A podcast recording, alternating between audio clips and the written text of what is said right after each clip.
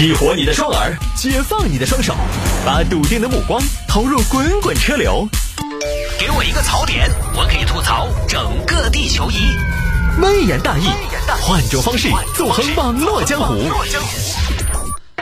来来来，欢迎各位来到今天的微言大义，要继续跟您分享网络上一些热门的、有意思的小新闻。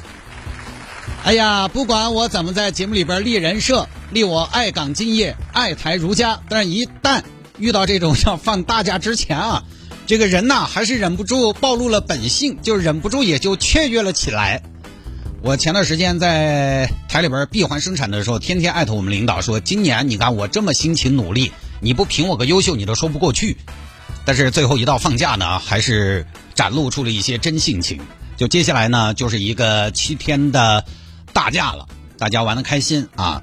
今天我刚才看了一下导航，实际上今年这个黄金周来临之前的这个晚高峰，我看了一下，跟以往不太一样。今天这一天的晚高峰，甚至比不上上一周的周五的晚高峰来的更堵。尤其是哈出城方向，实际上有一个非常明显的跟往年的变化，就是出城方向，成都出城的各条放射性的高速公路，实际上还是比较畅通的。这个就反映了一个状态，大家呢欲出还休，因为这个疫情防控的原因嘛，很多朋友呢可能这一次呢也就是响应呃成都市政府的一个号召和倡导，就是就地过节了。所以呢，实际上这会儿来看呢，我觉得这个黄金周之前的最后一个工作日的晚高峰呢，相对来讲没有那么的堵。反正上周星期五呢，我是加了八十多个微信号，这周呢如果能超过这个数。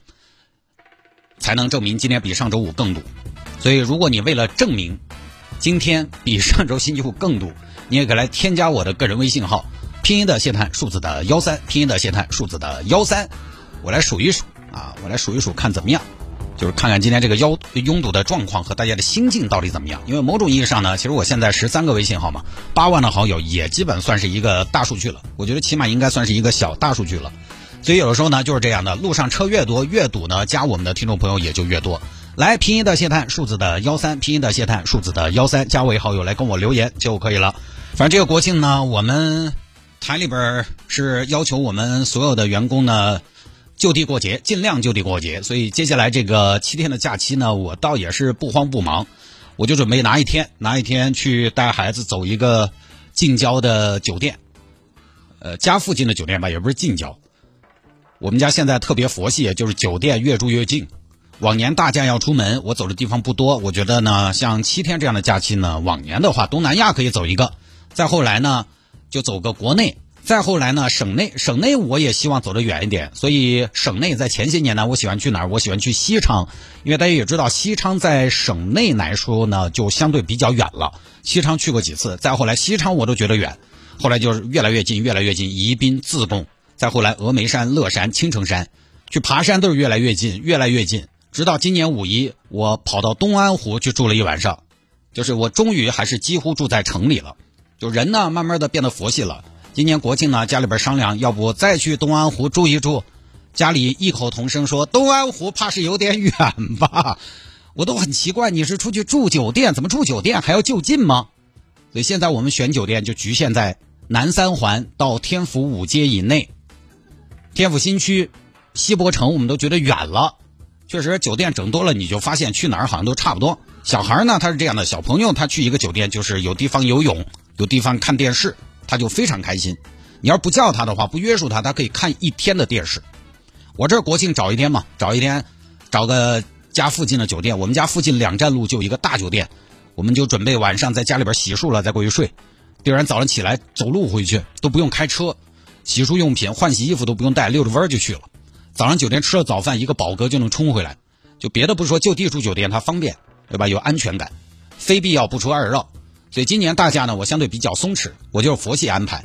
一号，明天十月一号，我呢值班；二号、三号住酒店，陪孩子游泳，之后再找一天带孩子去骑一天绿道。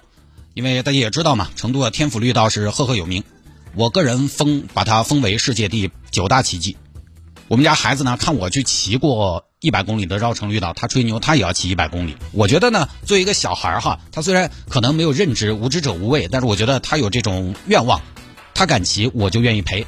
这就四号了。然后五号呢在家休息一下，五号下午就要参加活动彩排，六号就要干活七号呢休息一天，吃个好的，这个假期也就结束了。我觉得也挺好的。就是假期呢，大家也不要把自己安排的太累，毕竟呢收假回来，下一周呢是要上七天班的。为这个大家就刷高兴哈，先祝大家假期快乐。然后说到这个假期呢，有听众朋友说摆一下这个事情：女子国庆收到二十一张请帖，二十一张请帖，就这是一个石女士收到二十一张请帖，最多的一天呢，石女士要参加五场婚礼，这个还是怪石女士朋友太多，交际太广。像我这种朋友相对比较少的，还是有优点的。朋友少了少送礼，这个东西节约归己，赚的都是净钱。但是这个事儿呢，我确实每年到了国庆或者说重大节日的时候呢，都有听众让我聊，就是参加婚礼。这个红色炸弹啊，我呢没什么共鸣，因为我朋友不多，而且我基本上就是同事同学。但是呢，我同学结婚呢都是我主持的，我主持的我也随礼，但是他们也要给我红包。这一进一出呢，我有时候可能还要挣。然后同事呢，我们那儿结婚的同事都结得早，就是在人均送二百的时候，他们就都结婚了，也就可以承受。而那个时候没结婚的呢，他们现在大概也不太会结。再加上现在那个年纪，我也四十了。我过了这个参加婚礼的高峰期了，该结的都结了，没结的呢也不知道多久了。那下一波高峰我都算了，下一波结婚的参加婚礼的高峰期呢，应该是在二零四五年以后。那个时候就是什么给我们这代人的孩子们送礼了，什么谢大爷之子啊这种。我最近遭的一次炸弹是一个朋友前段时间的孩子的百日宴，所以这个话题呢，你让我来聊，我确实没有什么太大共鸣。我呢，我还是觉得结婚嘛是个喜庆的事儿，意思一下，大体还是能回来。你要会想，今天送出去了，有一天都要收回来，而且这个东西呢，谁收的晚谁赚。毕竟我们那儿的规矩是，人家送了多少，你比如说明年你才结，你今年送了礼，这边要适当明年多还一点。